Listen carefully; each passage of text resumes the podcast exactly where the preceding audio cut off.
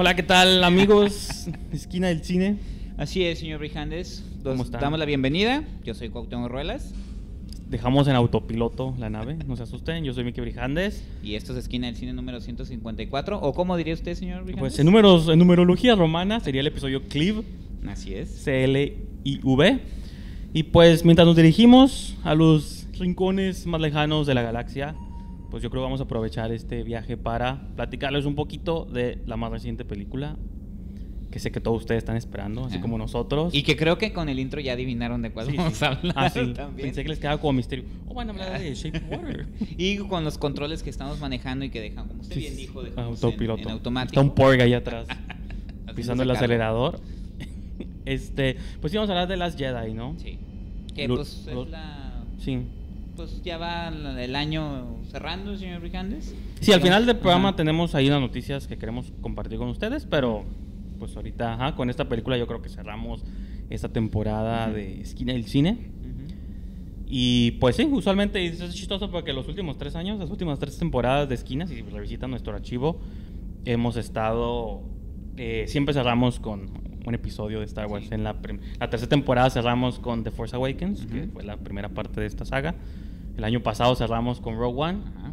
Y pues ahora parece que vamos a cerrar con De las Jedi. las Jedi. Pues, o el último, el último Jedi, ¿no? Sí, aquí. aquí los últimos. Los últimos Aquí es Jedi. en plural. En Estados Unidos es ambiguo porque. The Last puede ser como el último o Ajá. los últimos, pero aquí sí queda un poquito ambiguo. Entonces, no sé, cuénteles ahí eh, la breve sinopsis para entrar de lleno. Bueno, a- pues, bueno, es sencilla. eh, Ah, bueno, obviamente, medio mundo vio The Force Awakens y Claro, y película- avisar que Ah, pero sí les vamos a poner una alerta de spoiler, ¿no? va a haber una alerta, pero también, bueno, ajá, sí, va a haber, pero luego a veces escapan cosas de antes de tiempo. Ah, ok. Yo los, Procuraremos que los sea así. prevengo o los preveo Ajá. para que si no la han visto o entren con precaución, Ujú. porque sí hay un, hay un par de detalles que sí me gustaría platicar y que son obviamente unos importantes plot points o plot twists. Digo, Entonces, pero también esperemos que para estas alturas ya varios eh, personas la hayan visto. Ya pasó el estreno de medianoche. los fans de verdad ya la vieron. Sí, exactamente. Y que son los que ahorita andan Ajá. enojados. Pero ahorita hablamos del fenómeno. hablamos del fenómeno, de qué va la movie. Sí, más o bueno, menos. digo, no vamos a, a decir mucho, digo, para todos los que vieron The Force Awakens, eh, The Last Jedi eh, continúa exactamente donde se quedó Sí. eh, la, la entrega que dirigió J. Abrahams, donde vemos a los personajes de Rey, quien se encuentra con Luke en el, en el planeta este donde está el último templo Jedi, Finn... eh, Donde viven los porks, ¿no? Los Ajá, donde viven los porks. Este, Finn despierta de su de su pues, de coma de su extraño. coma extraño. Coma galáctico. Paul Dameron dirige un ataque hacia los eh, hacia la ¿cómo se le llama? La, resi- Bueno, la primera orden. la pero primera orden, sí, sí, sí. En una intro que nos recuerda mucho Sí. Empire Strikes Back, ¿no? Que también Eh, es un poquito, un poquito. A ver, esa idea de Y que los rebeldes. vemos ya la ahí. general Leia este tomando órdenes así más más este de manera más ruda, más contundentes. Carrie Fisher, que siempre era otra duda de cómo le iban a abordar en esta película. que falleció este año o el año pasado. No Creo que fue a principios de este Fue a año. principios de este año. Entonces, de eso va, van a desarrollar más a los personajes, vamos a ver qué está pasando. Kylo Ren está tomando este más fuerza y este pues estamos en la duda de si Luke va a tomar parte en esta nueva batalla. Entonces, no vamos a decir más, digo, ya es prácticamente sí. se va desarrollando. Y a mí me gustaría empezar diciendo algo, señor Brijandes. Digo, para los que siguen este programa o los que me conocen, saben que yo no soy eh, fan de la saga de Star Wars. A mí, mis, mis jefecitos santos Muy- muy me mal, educaron ¿no? de otra manera. Con Chespirito y las películas de Chabelo. Las ¿no? películas mexicanas, yo andaba viendo más la saga de Elmen. estabas viendo Blancanieves y el, El digo, el. Caperucita Roja y Pues el sí, y sí, sí, cosas sí, así. fíjese, la- los, los hermanos Pues no. Almada, la banda del carro rojo. Afortunadamente yo sí crecí con Star Wars, Sí, no, también. Terminator. También lo saben, usted no deje de hacer referencia a Star Wars en cada episodio. Entonces, eso era lo, lo interesante, ver cómo íbamos a responder eh, los dos. Usted estaba extremadamente emocionado, yo estaba neutral. No, y, y creo que la fan, el fanático, porque queremos saber Sí. antes de hablar de la película, y ya estamos como en sí, Justice sí, League, ¿no? dilo, dilo, dilo. Hablamos del fenómeno alrededor, pero nunca de la movie. Nunca de la película. No, pero aquí sí trataremos de hablar de la película. Este, Es que es importante. creo que hay niveles de fanatismo. Está el como el fan de cine o el cinéfilo o Sí. crítico como tú que te gustan las buenas películas, Sí. pero no te obsesionas con la marca, ¿no? No, no, no, Así como yo me obsesiono con Nike o Coca-Cola, para ya Star Wars es una marca a la que te haces fan o es tu Sí. marca preferencia. Ujú. Está el nivel intermedio del que me considero yo, que conozco algunas partes de la mitología, conozco qué cosas han Bueno, pasado. porque no ves las caricaturas y No, todo pero eso. yo no me Ah, sí, sí, sí. disfrazo, yo no veo las caricaturas, yo no compro los cómics, o yo no lloro, entonces, bueno, en algunos momentos, pero entonces me refiero a que yo me considero intermedio de que conozco un poco de cosas, pero hay niveles todavía más intensos que yo, entonces siento que esta película pues está dividiendo bastante. Sí. Ahí está saliendo como verdaderamente quiénes son los fans que apreciaron la película como película, los que se sienten decepcionados como nivel precuelas de antes, o sea, se acuerdan las precuelas de George Lucas que fue- la mayoría odiaron. O sea, hay gente que está a ese- a ese nivel de ofendida. Yo sí tengo algunas quejitas relacionadas con eso. Y está la otra gente, pues que a lo mejor le va ni le viene y digo, ah, pues es una movie más de o la ciencia gente que ficción, no, ¿no? ajá, que no tiene ninguna relación con la película. ¿Por qué mencionamos esto? Porque sí es importante porque alrededor de todo este eh, fanatismo que estamos mencionando, eh, eh, tiene la película o la saga sus pros y sus contras, ¿no? Porque también hay gente que eh, realmente quieren que la película o la saga proponga cosas nuevas, hay fans que no quieren que... eh, Que fue lo que le pasó a George Lucas, ¿no? Que de No, y- repente quería como sí, sí. proponer cosas diferentes en su trilogía lo- de política y, ra- No, y- romance y que todos los fans se enojaron y que después llega Pero Disney. para bien o para mal, es muchas cosas que él plantó como semillas. Sí. Bueno, había No, hecho las originales, es- pero ajá. en esas precuelas hasta la fecha todavía lo están tomando como, como base de... De, ¿no? Sí. este... No, pero sí, continúa, continúa. No, sí, a lo que voy es que, porque es importante mencionarlo, es, es precisamente eso lo que tiene, yo lo decía fuera del aire en tono de broma, que ser fan de Star Wars es una cruz y una bendición. Una bendición porque los fans son los que realmente están emocionados cada año y después de que se ve la noticia que Disney compraba a George Lucas los derechos de Star Wars Sí, sí, sí. y que iba a haber una nueva trilogía, pues son los que se emocionan este cada año que llegue diciembre porque ya está haciendo este como Es como tradición. del regalo navideño de parte de Disney hacia nosotros. De cada Navidad les vamos a traer una movie de Star Wars, ¿no? y es una cruz porque también sufren mucho, porque no quieren que les cambien cosas, porque quieren lo mismo, o sea, se contradicen, porque dicen que quieren cosas diferentes, pero cuando les dan algo diferente se enojan. Este, y después tenemos, digo, a partir de que J.J. Abrams, pues hay gente que amó la película, hay gente que la critica, de que dice que no aportó absolutamente nada. The hay Force gente- Awakens, ¿no? La espera de The la Force. Awakens dicen que a- algunos dicen que Star Wars la historia pues en sí no no, no da para más. Eh, algunos creemos que si le trabajas ahí pues sí puedes hacer cosas distintas. Es toda una mitología, o sea, enorme. Pues sí, Entonces- pero por ejemplo, yo te lo he dicho a ti muchas veces Ajá. de que yo otra vez siento que me encuentro a la mitad de todo, ¿no? Yo voy a ser el neutro aquí porque Yo más, yo, yo, creo. sí estoy... No, yo creo que tú estás más del lado de los que le interesa ver cosas nuevas o ver Ajá, directores sí, pues, como Ryan Johnson exactamente, como sí. tacleando ese tipo de Ajá. conceptos y ver a dónde los llevan. O sea, un buen director del cual yo también soy fan. Sí, sí, sí. Des- bueno, no desde el principio, no es mentiras, digo que lo seguí desde Brick, pero lo descubrí sí. con el tiempo y desde cuando sacó... Ay, ¿Cómo se llama esa película que hizo antes de Looper? Hizo Brick, los hermanos Ah, Bloom, ¿esa? Brothers Bloom y Ujú. lo hizo Y Looper. luego Looper, o sea, se ve... Ah, o y sea, algunos episodios de, de Breaking, Bad. y sí, tiene, sí tiene Ujú. como trabajos en televisión. Este, entonces, creo que es lo interesante para muchos ver esto que un director este, relativamente nuevo o que está todavía como asentando su carrera taclee ese tipo de historias.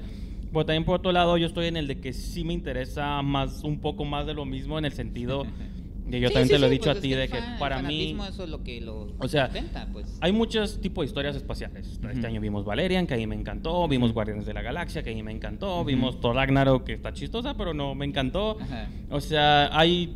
Y está suave que este año haya salido Me Valerian. gusta porque la ópera espacial, pues. es- digo, está suave que haya salido Valerian. Y no nomás de ahorita. Podemos irnos hasta Flash Gordon, podemos irnos Ajá. a Barbarella, podemos hablar Ah, de un pues montón... Son las cosas que de algún O modo sea, influenciaron a, A mí Lucas. como género de la ópera espacial me gusta y está suave que haya salido Valerian este año porque puedes tú ya comparar cuando es una franquicia nueva, nuevos personajes, nuevos conceptos y cuando Star Wars está tomando cosas que ya conocemos y trata de hacerles este tratamiento similar como de ópera espacial. Entonces creo que eso es como lo extraño aquí de que a mí sí me gustan Star Wars porque creo que lo que las hace diferente a estas demás historias que cuento es la historia de los Skywalker, ¿no? Que originalmente o nos hayan gustado o no las precuelas, es la historia de Anakin, que a mí no me gustó eso, pero pues ya fue lo que se contó y es lo que está tomando ahorita como canon, como referencia. La saga original cuenta la historia de Luke, su paseo de niño este, del desierto a héroe de El la camino del galaxia. héroe, pues, ¿no? Y ahora, pues es la historia, la historia, perdón, de Kylo Ren, que Ajá. por Son- mucho tiempo Son se- descendientes de los Skywalker. Sí, sí, que por mucho tiempo se rumoró y se sospechó que Rey podía ser también descendiente de Skywalker o de alguien, pues ya yo, yo creo que aquí va a ser el primer spoiler que voy a arrojar, resulta que no es cierto. Es, Aunque no- queda un poquito ambiguo también. queda ¿no? ambiguo, tal vez en Ajá, las sí. nueve sacan otra cosa, pero Ajá. a lo que te dejan aquí en 8 es hija de, igual que Luke, bueno, igual que Luke creía que era hijo de unos granjeros ahí en Ah, Tatooine, sí, sí. ¿no? Entonces, acá es algo similar, entonces, pues el único Skywalker confirmado ahorita es este Ben Solo, que es Kylo Ren, Adam. Driver. Entonces, otra vez yo creo que esas tres películas van a ser Ujú. su salto. Bueno, había ambigüedad en él, creo que en esta película ya se confirma que él sí, pues ya se unió a los filas del oscuro. Que es malo de verdad. Sí. No es un tipo que anda ahí viendo si Ajá. es si está torturado o No, no. y Ya, él ya tomó su decisión. y sigue con sus torturas y sus berrinches, pero, Pero otra vez caemos decisión. en esto. Luke era berrinchudo, Sí. hasta ahorita es berrinchudo en esta película. Ah, sí, sí, sí. Hasta tiene que llegar ahí un ente, que ahorita vamos a decir Ajá, quién es, sí, sí. a, Para calmarlo. a calmarlo. Y dice, no has cambiado después de tantos años. Ajá. Y pues Anakin era más berrinchudo del mundo, ¿no? Pero bueno, el punto es que yo, en ese es el aspecto en el que yo sí pido fidelidad, pido que se mantenga la saga familiar, pues como una dinastía, como cuando sigue la historia de emperadores y reyes, que el hijo del hijo continuaba y luego para bien, unos sean malos, unos conquistaban aquí, otros. Entonces, yo eso es lo que me gusta. Entonces, eso es lo que me gusta de esta Sí. movie. Hubo otros detalles que no tanto, pero ahorita voy a entrar ya. Sí, no, paso el qué bueno que mencionas eso porque este uno de los retos de Star Wars es Star Wars se convirtió en este monstruo indomable que George Lucas creó, o sea, se convirtió en algo que él mismo ya no pudo dominar, tan no pudo dominar que se lo quitaron ya. Sí. O sea, Disney se lo compró, entonces Lo vendió, lo vendió. Él no está ahorita. Ah, sí, pues, pero ahí también anda de quejumbroso siempre diciendo, Su- yo hubiera hecho tal cosa. y no sé qué. Su familia estaba ta- a vivir digo, a cómoda lo que por voy, varias generaciones. Sí, no, pero a lo que voy que George Lucas como creativo pues se peleó con los fans. Hay un documental donde dice George Lucas contra la, la- contra Ah, la gente, ajá, ¿no? Contra The People. con- versus- the people, versus sí. the people, perdón. Ah, no, Y- The People versus George Lucas. The People versus George Lucas. Entonces se dio esta situación que eh, es tan grande esta saga que eh, está fuera de control en el sentido de que quien lo maneja tiene muy, muy claro que no quiere hacer enojar a nadie. No. Entonces aquí el reto es quién se va a animar a domar a esta bestia, ¿no? Entonces creo que ahí radica lo que a mí me sorprendió de esta película por parte del director Ryan Johnson. J.J. Abrams para mí no hizo nada más que este, tratar bien a esa bestia, darle de No, comer. pero Abraham. Abraham, sí- Abraham sí tenía un reto, un reto súper grande de reintroducir a las nuevas generaciones a Star Siempre ha estado presente. No, no, pero una nueva entrega, Bueno. una nueva... Yo sí respeto lo que hizo Abraham. Bueno, está bien, pues ya. Sí, no le digo una- nada. No, no, sí enfrentó a una bestia también porque... Pero para, es que para mí Abrams es un capataz. No, un buen sí. capataz Y yo lo he dicho también. que No me, mantiene el control nada más. no me considero fan de Abrams porque siento que no tiene una movie original. O sea, yo creo que Force Awakens es su mejor movie y no es propiedad de él, no, ¿no? no, no, ni nada. Que ahorita ya va a estar ahí con Tarantino Es que es y un todo buen eso. capataz, o sea, Sí, es un tipo que eso, mantiene sí. el control. El es orden, una- con- es una cualidad que no muchos tienen. No, pero entrega, lo que entrega es Por un eso. producto de calidad. Por eso, es, una, es una cualidad que no muchos tienen. O sea, entonces, a lo que voy es, aquí el reto era ese, ¿quién se iba a atrever a, este, no sé, a, a- a- a jugar un poco con el producto, ¿no? Sí, sí, hacer, a hacer este, a mover las piezas de este rompecabezas que, que- que forma Star Wars. Entonces, para mí, que ya lo mencionamos, Ryan Johnson me parece un buen director, un buen guionista, un tipo que tiene buenas ideas y que entró con estos tres proyectos tan dispares uno de otro, Brick, de, eh, Brothers Bloom y Looper. Este, ¿Qué iba a hacer con Star Wars? Entonces ahí, bueno, está, ahí sí. está el reto. ¿no? La- lo interesante fue, primero, Ryan Johnson sabe muy bien que la saga es sagrada, ¿no? Y que tiene que mantener dos, tres cositas ahí intactas. Pero de entrada creo que demuestra de algún modo que se puede jugar con este monstruo. Como cuando eres niño y tus papás te dicen, te puedes ir a jugar, pero nomás ahí. Y si te sales un poquito, yo siento que los productores lo tenían un poquito controlado, pero si te vas un poquito más para allá y, Ryan, regresa aquí, ¿no? Pero no deja de jugar con estos eh, personajes y él creo que lo dijo en una creo que lo dijo en una en la conferencia que dieron en Los Ángeles, que fue el Mm. sábado, que estrenaron a, a nivel mundial, ¿no? Con los Sí, sí. medios, este que él estaba muy consciente de que quería hacer una película de Star Wars, mover a- eh, jugar un poco con eso. Es proponer a lo mejor algo diferente, pero en el entendido de que, que tenían que entregar una película donde los fans llegaran a su casa, así lo dijo, y sacaran esa nave que tienen escondida y- y el niño que tienen dentro, ¿no? Entonces, creo que eso es lo interesante de la película. Eso es su, su propuesta interesante y también lo que le está trayendo como críticas por parte de los fans. Sí. ¿Por qué? Porque Ryan Johnson está apostando a eh, otro tipo de cosas y eso hace que al principio de la película, que por cierto dura... Me molesta estar diciendo siempre cuánto dura una película porque si la película es buena no importa el, el tiempo, no, No, sé pues por Blade qué. Runner 2049, que Sí, es no una movie que duró un montón. Esa, esa obsesión por decir, uy, es que dura mucho. Lo que dure, si es una buena película, va a funcionar. Total, dura dos horas y media, creo, nomás para dividir un poco. Creo que la primera hora este, está probando tantas cosas, Ryan Johnson, que la película se siente un poco dispersa. Siento que a lo mejor estamos viendo tantas acciones. Está atando los cabos. ¿Dónde están? ¿Te acuerdas de Poe? Bueno, esto, es- él está aquí, Ajá. Finn está acá, Ajá. te está diciendo dónde está cada personaje, Este, ¿no? Rey está acá, Luke, ¿qué, pasa, ¿qué está pasando con Luke? Que es lo que nos preguntamos muchos, porque al final de The Force Awakens por Luke nada más sale que como seis segundos, ¿no?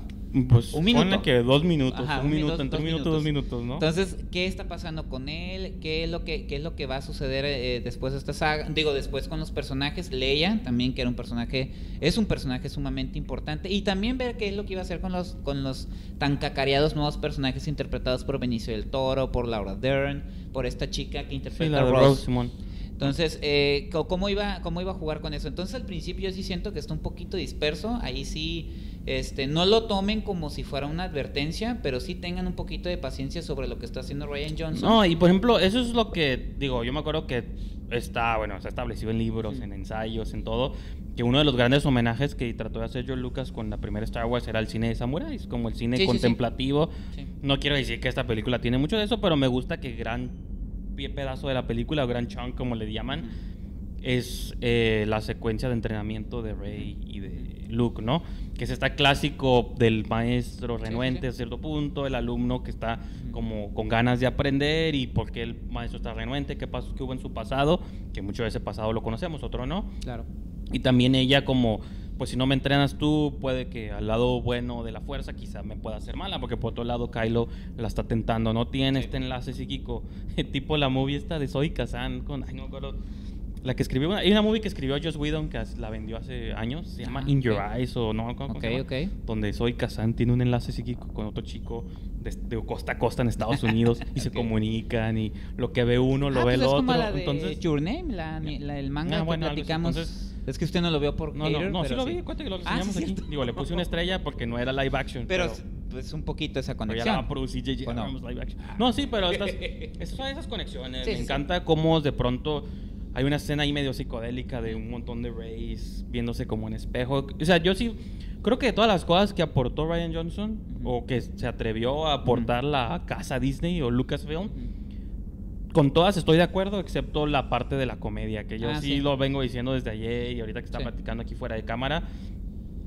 Todo eso, Eso y es tú lo- Disney. to- esos, todos esos chistes, Thor Ragnarok que tú mencionas y que son ah, es muy que hay que notorios. decirlo, a mí también no me gustó. Hay parte, al O principio... sea, la- la- las sagas, las películas siempre han tenido chistes, pero están los chistes de las originales, que eran sencillos, eran en base al humor los de chistes de- malos de la amenaza fantasma. de Han Solo, pues Han Solo siempre era medio cocky con sus chistecillos ahí, este, de, de pirata espacial, que Ajá. le quedaban, igual los robots siempre eran estos comic reliefs. Sí, sí, sí. Pero también están los chistes de las precuelas de Jar Jar Binks disparándole a naves, Ah. disparando con un robot atorado en el pie, y, mm, disparando. Entonces, yo siento que esta película raya mucho en ese tipo de bromas que yo dije, ya habíamos superado con las precuelas, no tenemos Pero- que caer en esto. Pero ahí entra Disney, pues, ¿no? Sí, y, y también es algo que Disney ha estado implementando con Mar, con sus productos, pues, con Marvel. Bueno, sus animaciones, eso pues ya es un control de toda la vida, pero por decir productos como Marvel le ha implementado este humor como en Thor Ragnarok. Yo al principio de la película sí sentí un chiste que estaba como dije yo, uh, ya valió, General dije, Hulk, esto, General ajá, dije esto esto dónde va, ¿no? Pero creo que fuera de ese chiste los demás para mí sí funcionan. Y otra cosa, eh, funcionan bien y Los porks, hablemos de los porks. Ah, los Fox están curados. Y aparte, Yo sé que me van a odiar, pero, o sea, están curadas, sí están bonitos, pero. Pues no hace nada también, nomás son pollitos ahí que están pues son los que viven en merodeando. la isla, pues Y- está bien. Pero, Bueno, está no, bien. no, pero luego se meten Pero a la sabemos, nave, bueno, spoilers, pero ya se meten- sabemos para qué están hechos. se meten también a la ahí, nave. Es donde fíjate, yo también ahí yo entro en una, en una, en una crítica porque mucha gente Star Wars es lo que hay que verlo. Ahorita nos vamos a poner a ver Star Wars como si fuera una obra, este, Sí es, sí es. contemplativa, como dijiste. La primera tú. sí es, bueno. No, no, realmente, digo, es un producto de No nivel entretenimiento Bergman, y como pero sí. tal, y como tal también hay que verlo. Y también digo, no nos engañemos, señores. O sea, Star Wars y George Lucas, desde que creó la saga, era un, era un producto, eh, eh, bueno, eh, la maquinaria, la, la mercadotecnia que hay alrededor de él era, es una parte esencial de Star Wars. Entonces tampoco nos asustemos porque salen muñequitos, porque es como negarle la esencia a un producto que nació así. Sí, o los sea, para vender cosas. Los Ewoks de ahí surgieron, ¿no? Exactamente, no, y desde un principio, ¿por qué es millonario George Lucas? Porque cuando hizo el contrato con Fox le dijo, ok, no voy a cobrar mi sueldo como director, pero déjenme No, pero- déjenme comercializar playeritas y en ese momento pues los de Fox dijeron, "Ay, eso por qué?" Ahorita ahorita, que es la regla, ¿no? No, ahorita, que bueno, ahorita que bueno que hablas de Fox, porque, no estoy diciendo que sea bueno o malo, estoy diciendo es lo que es. Star porque ya Wars. es ahorita, bueno, ya salen noticias este, este trato que hizo Disney de comprar Uf, Fox. Ni me digas. Terrible, terrible. No, no, eh, bueno, independiente de Yo lo veo mal. independ- Independiente de lo que significa, y nomás pequeño paréntesis, es eso de que, o sea, ahorita bromean de que al rato en las Alien nuevas van a meter chistes, pero es que si ese va a ser el sello Disney meter chiste a todos, a mí sí me No preocupa, porque venimos de ver un Logan, venimos de ver ese tipo de cosas. No que- creo porque los fans es lo que más están criticando, No, el pues, humor. yo no, pues yo no sé, o sea, Entonces probablemente también pero Disney como sabía dices que tú, van, al final van a vender monitos, al final cuántos ya vendieron millones de Porsche, realmente Ah, sí. a Disney no le importa si Ah, no, nos- y también los... eh, si gusta o no gusta. Nuestro buen amigo Alejandro Sevilla dice que le gustaron más los zorritos de Ah, cristal. No, hay ¿Cómo se llaman esos? Pues no sé, es- No sé, pero salen un montón de cosas zorritos ahí de que- cristal. Zorritos No, de igual cristal. hay unos como Es que me parecieron como zorritos. hay como unas jirafas ahí, No, ca- esos están asquerosos. perros, jirafas. No, hay de unos... Ah, yo pensé que los que ordeñó Luke. Ah, no, de- ya vimos de dónde viene la, Eso está bien ya vimos de dónde viene la leche azul, chicos. Y no es un lugar muy agradable. no, bueno, pues de una ubre pero espacial. Pero sí. No, no lo- el animal está bien feo. La, en la secuencia está del Como casino. caballos. Por ejemplo, es otra cosa, de, por ejemplo, la escena, esta secuencia del casino, que he visto que es como también de las más controversiales Sí, sí, sí. en opinión de que eso qué, porque Es estuvieron que es esa cuando la mini película aventura. todavía no marra qué está haciendo, pues. No, bueno, ahí eso es como a la mitad, ¿no? De que sí se toma su tiempo. Entonces yo creo que son como esos momentos divisorios de que o estás con la película Sí. O no, como es porque ya tratan de introducir otro tipo de conceptos. Ya te decía como de broma, ¿no? En la función, ay, ya quiere ser social. O sea, Ah, es que ah, por el Un- personaje un- de Benicio del Toro, ¿no? una compañía como Disney mintiendo mensajes de cómo es malo tener el control corporativo Pues y es para que vean cómo al final hay- como el mensaje este de las movies de Iron Man de que los tanto los buenos como los malos le compran armas a la misma persona, cosa, ¿no? A ver. Yo siento que la parte del humor, como tú dijiste, viene de Disney, obviamente, y esos pequeños destellos de mensajitos súper superfi- o sea, superficiales sí, sí. son de Ryan Johnson. Eso y, y algunas frases muy interesantes como las que dicen al, casi al final, ¿no? De que no pelees contra tu enemigo, lucha por lo que amas. No, no pelees contra lo que odias, lucha por lo que amas, que no, no suena cursi, suena interesante. No, y Pero son cosas como de Ryan Johnson, son como esa lucha entre meter, entre cumplir un compromiso eh, eh, con la empresa que te está dando este proyecto tan grande y no, tam- pero también no, no, este, no deslindarte de poner tus ideas, pues, como decir, ah, ya no va a hacer nada. No, ya por que ejemplo, me digan, ya ahí está. Algo interesante, algo interesante de este tipo de cosas nuevas que Ryan Johnson intenta y que yo ahorita que acabo de mencionar que a mí lo que me gusta de la saga es lo de, de la que la historia es los Skywalker. Yo creo que él sí trató de plantear semillas de despegarse un poquito de eso porque incluso independientemente si Rey, o sea, Rey puede que no sea hija de nadie, de unos simples granjeros que la abandonaron, que es lo que te plantean aquí. Y bueno, si se acuerdan Dark Knight Rises, la película esta de Nolan, la última, cuando se trataba de plantear la idea de que Batman no era Batman, era un símbolo, que quien sea Sí. que Ah, portara sí, el sí, sí, símbolo sí, sí, eh, podía ser Batman, por eso al final cuando Joseph Gordon-Levitt se levanta, como entender de que él va a ser el legado. el- sí, es, la, es nomás el símbolo, lo que representa Claro. para una sociedad. Ujú. Aquí esta movie te plantea que Rey es una nadie, que Ujú. puede ser la esperanza para la galaxia. Y también la movie extrañamente cierra con la toma de un niño que no hemos visto antes. Ajá. No sabemos siquiera si va a Ah, ser te- importante o no. dije, ¿no? Es la chispa de, Sí, de en la el- resistencia. En el momento ¿no? sí está, bueno, te quedas como, ¿qué? ¿Pero eso qué significa? Pero cuando ves que tiene el símbolo de la alianza, o de los, este, la, sí, la alianza, Sí, la de- alianza. te das cuenta que, pues creo que a lo mejor ya están empezando a plantar estas semillas de que ya nos vamos a alejar un poquito de la familia Skywalker. Ajá. Y vamos a empezar a introducir nuevos personajes, nuevas mitologías, de que los héroes pueden surgir de cualquier lugar. Y digo, a mí me la, si me los venden bien, yo sí compro No, claro. eso. Porque a Ryan Johnson ya le dio una nueva trilogía, entonces sí tienen que despegar de esto, aunque a mí no me guste tanto, pero pues... si Para me lo- mí, Si es- me lo venden bien, pues digo, ah, ok, lo compro Sí. de que van a introducir más cosas, porque sé que en el canon, repito, hay cómics, hay películas, ahorita está el videojuego, este Battlefront, entonces sí hay muchas cosas de donde Sí, introducir no. nuevas cosas. Y ¿no? para mí lo que acabas de mencionar yo creo que es la, la parte más fuerte que tiene la película y lo, lo mencionaba también ahí en un post que puse precisamente. El final ambiguo plantea ciertas cuestiones de los personajes, de los protagonistas. O sea, deja todavía ahí como algunas dudas, pero al mismo tiempo plantea otras cosas Sí, y sí. parece que se va a abrir hacia otros caminos. Y creo que eso es la, el mayor, la mayor aportación que eh, Ryan Johnson entrega a Star Wars. No, Vamos a ver qué pasa. o- otra aportación, digo, ahorita sí ya me va a salir todavía más lo Sí. fanboy, es, por ejemplo, y aquí sí pueden poner ahí spoilers, eh, lo de Snoke, de que es muy interesante que ninguna de las películas de Star Wars eh, tú siempre seguías tú como al, al Padawan ¿no? o, al, o al asistente. Ya Es que los Sith siempre trabajan en dos, es el principal, es el maestro y su súbdito, ¿no? Ujú. Entonces, siempre en la primera estaba el emperador, en la otra estaba ya es que Palpatine, bueno, Palpatine también, pero con Anakin, en las otras estaba con Darth Vader. Y ahora se me hizo interesante el momento en el que Hux, por ejemplo, le llama a Kylo Ren el líder supremo. Ajá. De que, o sea, ya estamos viendo ahora el nuevo líder. Rara vez hemos seguido al líder, siempre seguimos al mano derecha. Entonces, sí se me hace interesante en el episodio 9 cómo van a manejar esto, quién va a ser su subordinado, si va a seguir intentando que Rey se una a él, que posiblemente no lo haga, porque aquí ya también ella encontró su camino. Y creo que también ese era el person- era un- lo, algo de lo interesante era el personaje de Rey, ¿no? Que era fue uno de los personajes que más nos gustaron en la primera parte, cómo van a abordarla en la segunda parte. Y yo creo que el duelo este interno de ella y el que tuvo con, con Sí, Kylo Ren creo que estuvo bien planteado, Sí, ¿no? Bueno, no sé sí, si sí. te gustó o no, pero a mí Sí, sí, sí, sí, me gustó. Y otra vez, para más- subirle más niveles a lo fanboy, yo creo que la, también la secuencia final, digo, estamos en spoilers, Ah, de sí, Luke Un momento. Ya, ya lo, salga. lo deben haber puesto desde que mencioné lo de Snoke.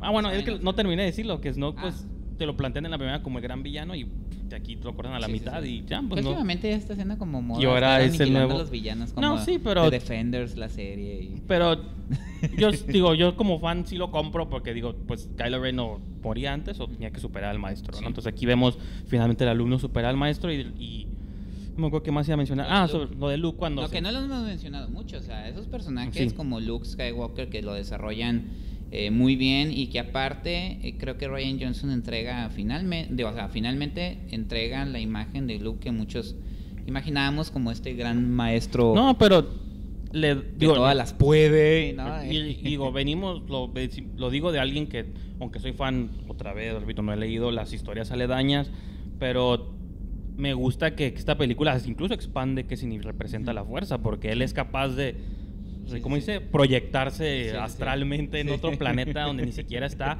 con otra ropa. O sea, incluso Guevara, creo que lo mencionaba, que fue con nosotros. Sí, el- la Jo- cuestión Jorge Guevara de que, dijo que era la incluso imagen que la, Kylo Ren la, tenía de él del la proyección pasado. ni siquiera es de Luke mismo, sino es una proyección que Kylo se está... Ah, Es tanto su odio que se está Ajá. proyectando a un Luke que él recuerda. El último que vio. Ajá, el último Ajá. que vio y pues Luke él está... Pues está en- de vuelta en su isla Sí. Y creo que algo que es un momento que sí va a ser importante pues es también ver el desenlace de Luke, que Sí, se sí, sí. desaparece y se une con la fuerza junto a Yoda, Como Obi-Wan. Su papá y todos los clásicos Jedi, ¿no? Y bueno, ahorita que estamos en spoilers, pues el retorno chistoso de Yoda Ah, sí, se me hizo curada porque otra vez es una marioneta. Sí, sí, sí. Bueno, con efectillo ahí brilloso, pero sí, pero es una marioneta. y me gusta porque lo, son así torpes porque como eran en a Yoda lo ponen chistoso, pero si se acuerdan, él sí era chistoso en la Sí, original, sí, en. Empire Strikes Back.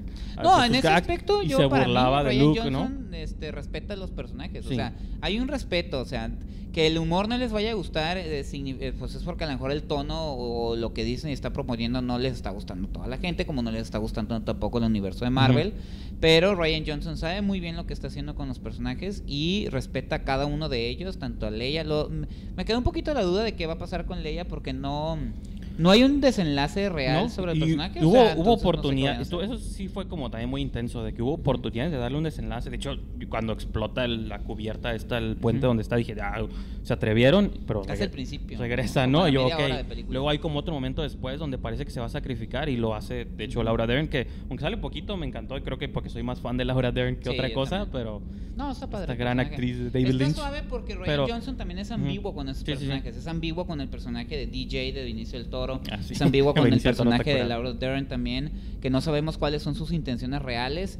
Y ese juego que hace Ryan Johnson también hace que la película no sea predecible y se agradece. Porque si algo tenía para mí de First Awakens era eh, predecible de principio a fin.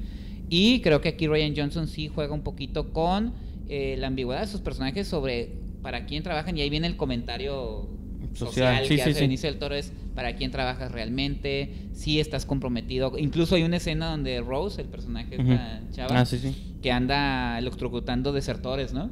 O sea, como que no, de aquí no se van, aunque quieran salir Sí, sí, de la batalla, no, los empieza, o sea, ella lo comenta, ¿no? Con fin. Entonces, esa parte está interesante, digo, sin llegar a niveles este sesudos de no, sí, el mensaje. Sí, sí, no, pues es que ese tipo de cine tampoco lo Jedi". hace, No, ¿no? tampoco va por ahí, pero sí está padre que lo, que lo que lo ponga sobre la mesa. Y otra cosa que me gusta es que Ryan Johnson también como que abre este es- espectro para los fans más viejos que quieran disfrazarse y ya se sientan como que ya no les queda el traje de Han Solo. Hay personajes como Leia, como Laura Dern. Yo voy a ver, No, yo me Laura Dern está súper. no, no, pero es una señora ya. Sí, sí, ya, sí. ya me imagino muchos de la vieja Sí, con el guardia. cabello eh, verde, ¿no? Disfrazados ya Morado. como el personaje de Laura Dern, de, de Leia, de... Creo que, eh, digo, ya está Finn, está ahora Rose. Creo que abre más este el espectro de personajes y muy buenos personajes. A mí creo que todos lo- los, los nuevos me gustaron mucho. Este, habrá que ver que... Bueno, Ah. hay unos con los que ya no van a ser como Laura Dern, pues que Sí, sí. ya desaparecen de la saga, pero sí va a continuar el de Benicio del Toro, el de Bueno, también perdimos al general Akbar en esta película. Ah, sí, Acuérdate que no lo vimos, pero Rip Akbar. Ajá. Y pues, también que van a hacer con el personaje de Rose, que para mí fue uno como de los. No, más y porque el- y su motivación es súper simple, pero entendible. Su hermana se sacrificó por. Bueno, no, no sé si fue intencionalmente o no, pero se sacrificó por Es que ayudar. no tenía de otra. No tenía de otra por, por ayudar a la, por destruir esta nueva nave que tenía el, imperio, como la ¿no? primera orden, ajá, destructor. Y ahora ella, como tiene, bueno, es que tiene un medallón compartido. Como Sí, mitad y mitad, entonces acá ella. Que pues, era como traer su virgencito de como que tiene este también paseo de ser una simple chica de limpieza o de como ahí de seguridad De se- de bajo nivel seguridad, ¿no? era como Sí. seguridad o no sé qué estaba ahí de mecánica no Pero estaba evitando que, Ujú. que, lo, que Sí. desertaran de la, de ya la batalla, ¿no? o sea también la ves a ella cómo asciende de eso pues a heroína porque al final la último last stand que le llaman de la alianza pues agarran ahí esas navecillas todas destartaladas y ella va en una de ellas pues sí, no sí, es como que padre ahora sí que ya están y de hecho eso es otro punto interesante en el que se queda la saga de que la alianza pues ya nomás le quedan como 10 miembros sí, y o sea, que está la Poe, está Leia y, o sea, y Rey, que pues tiene un Jedi ya nuevo, que es la última. Jedi. Y pues de ahí los soldados de. y los y dos que tres este la soldados, carne pero de cañón de la entonces eh, bueno, a mí me gustó eso de que ya no hay una super máquina que va a Sí. destruir un planeta. Bueno, sí tienen sus naves, pero Pues ahí traen Sí. un cañón, ¿no? creo que sí te dejan abierto como no sé qué va a pasar en la Ajá. 9. Obviamente creo que va a, haber- va a terminar en un gran enfrentamiento entre Luke, entre perdón, entre Kylo Ren y Rey con espadas y, y- Sí, sí, sí. pero pues sí está interesante saber qué va a acabar. Yo supongo Sí. que va a terminar en nota positiva. A mí que- nada más, sí, nada más lo, lo mal, digo, ya hablamos de todo lo bueno, lo malo sí es el humor, que a lo mejor a algunas personas no le va a gustar. Y esa es mi única queja, el humor. Ya, y, no, y no todo el humor. Por ejemplo, Yoda burlándose de Luke. Ah, no, pero el Yoda está es- chistoso. es. Está chistoso Ajá, y así sí, es sí. Yoda, pues, ¿no? No, yo me refiero a ese chiste, ese chi- bueno, es que a mí el que me afectó más fue un chiste del principio el entre Poe Dameron No, y- pero ahorita como Luke limpiándose el yo, polvo acá, ah, cuando... Ah, pero eso es ser cool. Nomás le Pero sus lentes oscuros y ya. sus lentes oscuros y tirar. No, y que tiene sentido. Ya después cuando lo piensas, dices, pues sí, con razón la explosión no le hizo nada. Ajá. Pues él no estaba ahí, ¿no? Pero te digo, yo creo que lo que critican algunos fans sobre que la película, algunos dicen que es malísima y todo eso, mm, yo siento que lo que hace bien esta cinta es precisamente que eh, a los que son muy muy fans clavados que no les gusta que les toque nada de su, de su amada saga, obviamente va a ser mm, les va a causar como más conflicto Sí. disfrutarla al 100%, pero algo que a mí me gustó, y ahí me incluyo yo, es que a gente como, como yo, que no estoy, que la saga no significa una forma de vida, y creo que sí me introdujo y sí me, sí me interesó por saber qué va a pasar en la siguiente eh, entrega, no por el director, porque este yo la vi por Ryan Johnson. Sí, la otra digo, La otra ya me interesa por lo que Ryan Johnson dejó en el ya. Abrams. Eh, Vamos a ver qué hace. No, hubiera como- preferido mil veces a Colin Trevorrow, pero no sé qué pasó ahí. Bueno, sí sabemos, ¿no? No se, no se alinean, Eh, pues, pero con Trevorrow la empresa también de más Disney espectáculo. ¿no? Ah, ahora otra nomás, rápido, rápido. La duda que a mí me quedó es, si esa es la línea de humor que Disney está proponiendo, ¿qué humor estaban proponiendo Chris Miller y Phil Lord con Han Solo? Que los corrieron. No, sí es cierto, O sea, ¿eh? de plano si iba a ser una sátira o qué onda, o sea, pues, si están haciendo un humor, bueno, pero eso es como eh, Sí, sí, sí. un comentario aparte, ¿no? Me quedé yo pensando, dije, pues, ¿qué estaban haciendo Chris Miller y Phil Lord de comedia que no les gustó a Disney y los corrieron? Que esta en algún momento se está manejando ahí unos chistecillos medios extremos, ¿no? Pero bueno, eso es nada más lo que quiero comentar ya de, de Star Wars. A mí ya como persona Bueno, es que no caen en el... deslindada de la saga, me interesa ver qué es lo que va a pasar y sobre todo qué va a pasar con la trilogía que va a crear Ryan Johnson ya él este por su lado como deslindada de los Skywalker. a ver qué es lo que va a pasar Sí, con ah, todas estas bueno. entregas que van a hacer, ¿no? Y yo digo, de un compañero fan al resto de los fans, yo les quiero decir que esto no va a parar, se van a seguir haciendo películas Ah, no, de Star claro. Wars de aquí hasta que seguramente nos moramos. Viene Solo el próximo año. Viene Han Solo el próximo año, luego viene la siguiente, el episodio 9, luego viene, la- ya anunciaron la nueva de Obi-Wan, que va, se va a producir para el 2020. ¿Y va a y ser tantos. Iwan McGregor? Va a ser Iwan McGregor, vuelve como Obi-Wan. Esa es una buena noticia. Esta trilogía de Ryan Johnson va a extenderse hasta el 2030. Entonces, yo digo, van a empezar a abordarse un montón de historias. Más vale que hagan en las el parque de diversiones en Sí, Disney. no, no, el punto es de que como fans, por más clavados o no que sean, empiecen a hacer las paces con que va a ser diferente de su Star Wars que Sí. ustedes conocen y el Star Wars con el que ustedes crecieron, porque lo más probable es que entre más directores entren, más historias se narren. La Rogue One ya vimos lo diferente que se atreve a hacer un poquito y era un poquito más seria, más oscura esa película.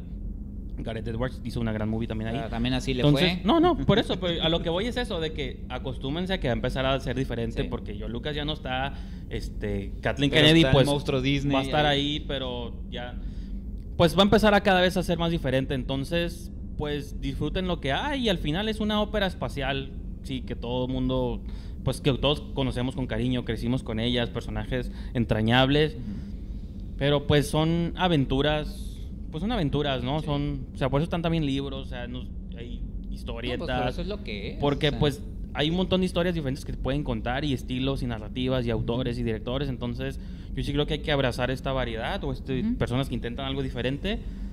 Mientras no traicionen, yo creo la esencia y creo que realmente no traicionaron No, nada, no al traicionaron, contrario, extendieron, extendieron la mitología. no, y pues no sé, digo, y porque al final digo, pues qué quieren, ¿no? Pues no sé qué quieren, entonces Fue lo que yo la dije, gente ¿te digo, yo- en Force sí, Awakens sí. en Rogue One? Dije, pues es que ¿qué quieren? Neta, los fans, ¿qué es lo que quieren? No, no, nada les gusta.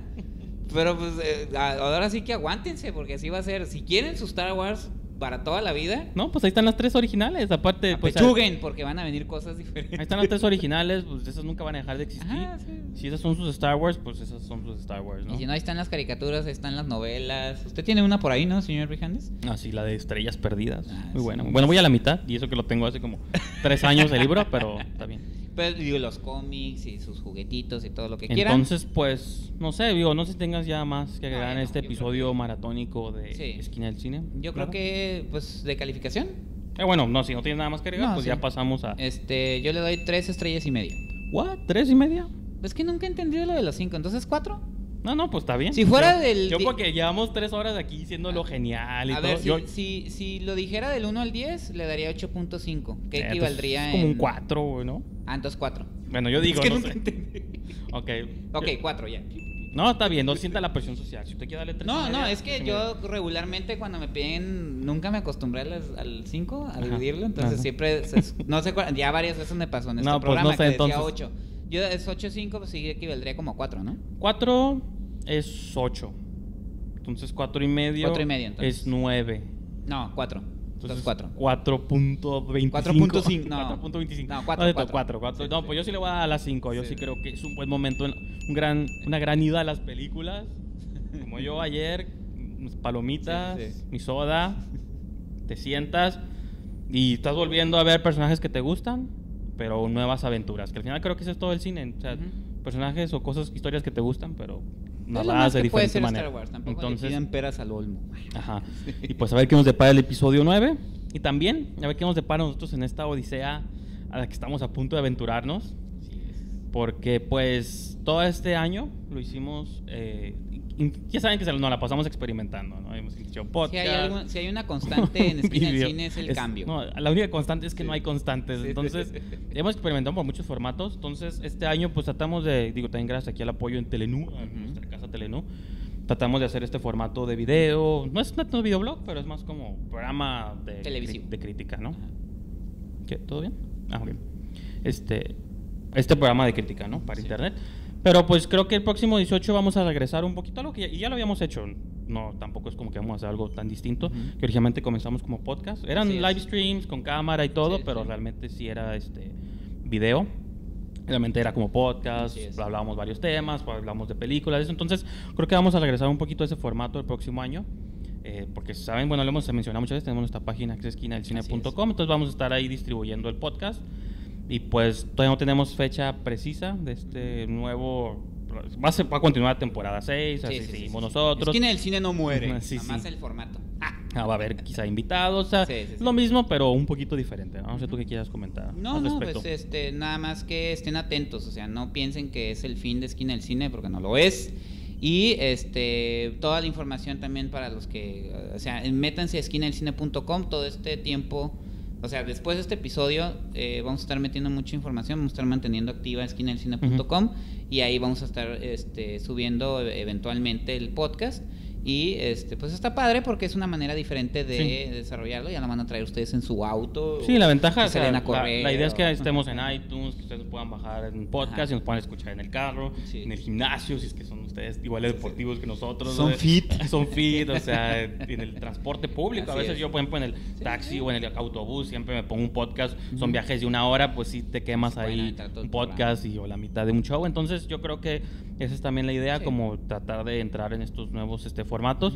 Y pues también, digo, pues yo sí quiero como también agradecer a los héroes sin crédito o sin mención, Sí, que usualmente este programa no fuera posible sin la Casa Telenú, sin Miguel García, sin Ujú. Carolina, sin Ulises, que son las personas que siempre están detrás de cámara, Israel, que sin la imagen de Israel, también. que estuvo de invitado, él también nos ayudó mucho con la imagen de esta nueva, de esta nueva etapa. Entonces, pues todos ustedes, gracias por Sí. hacer todo esto que, bueno, ellos construyeron esta nave en la que estamos volando. este, entonces, pues, y digo, y muchas otras personas más. Entonces, Sí. pues nomás era como mencionarlos a ellos, que nunca, pues son como las, los Sí. integrantes extras de Esquina del Cine. Ujú. Y pues el próximo año no sabemos quién de ellos va a continuar con nosotros, quién no, No, pero también, digo- de todos modos, Parte muy importante, digo, a los, al público, o sea, a la gente que nos ha estado siguiendo, a la Ujú. gente que nos comenta. Muchas gracias, todos ustedes que están ahí. así viéndonos. Porque pues esa es, esa es la, la parte importante del programa, que la gente lo vea, el público, que opinen. Y eh, precisamente para ellos va el mensaje. No, no, no, no, no se alejen. No, y, ajá, y no es despedida. Espérense nada más. De hecho, suena raro, pero no es despedida. No o sea, despedida. el año lo vamos a abrir con nuestros tops de Sí. lo mejor del año. Vamos a hablar de Shape of Water, vamos a hablar De del, es- del espectáculo más de The Greatest Ah, Showman. The Great Showman, Vamos, o sea, nuestro primer programa va a estar lleno de Sí. cosas. O sea, va- no sé, todavía no sabemos la fecha, va a ser de la primera semana de enero aproximadamente. Pero te repito, repetimos, o sea, no, no se acaba porque parece despedida, aunque ahorita vamos a irnos, pero pues vuelve, ¿no? O sea, tampoco pasa nada, ¿no? Así es. Y este, pues nada más. Sí, Eh, pues yo creo que con eso ya eh, concluimos. Felices fiestas, Ah, sí, feliz bueno, Navidad y felices próspero año nuevo. feliz que año se cumplan nuevo. sus deseos. Cumplan todos sus deseos, así como nosotros procuraremos cumplir el nuestro Ajá. de... Y en el 2019 vamos a regresar como... No sé, como entes. Nah, como no periódico, güey. ah, ya sé, ¿no? como cyborgs, ¿no? Pero sí, digo, yo, como creo que- aplicaciones. que para- Entonces, con eso cerramos, señor Brijandes. Así es. Nos pedimos. Hasta la próxima. Pues, nos vemos en la próxima aventura, amigos. Adiós.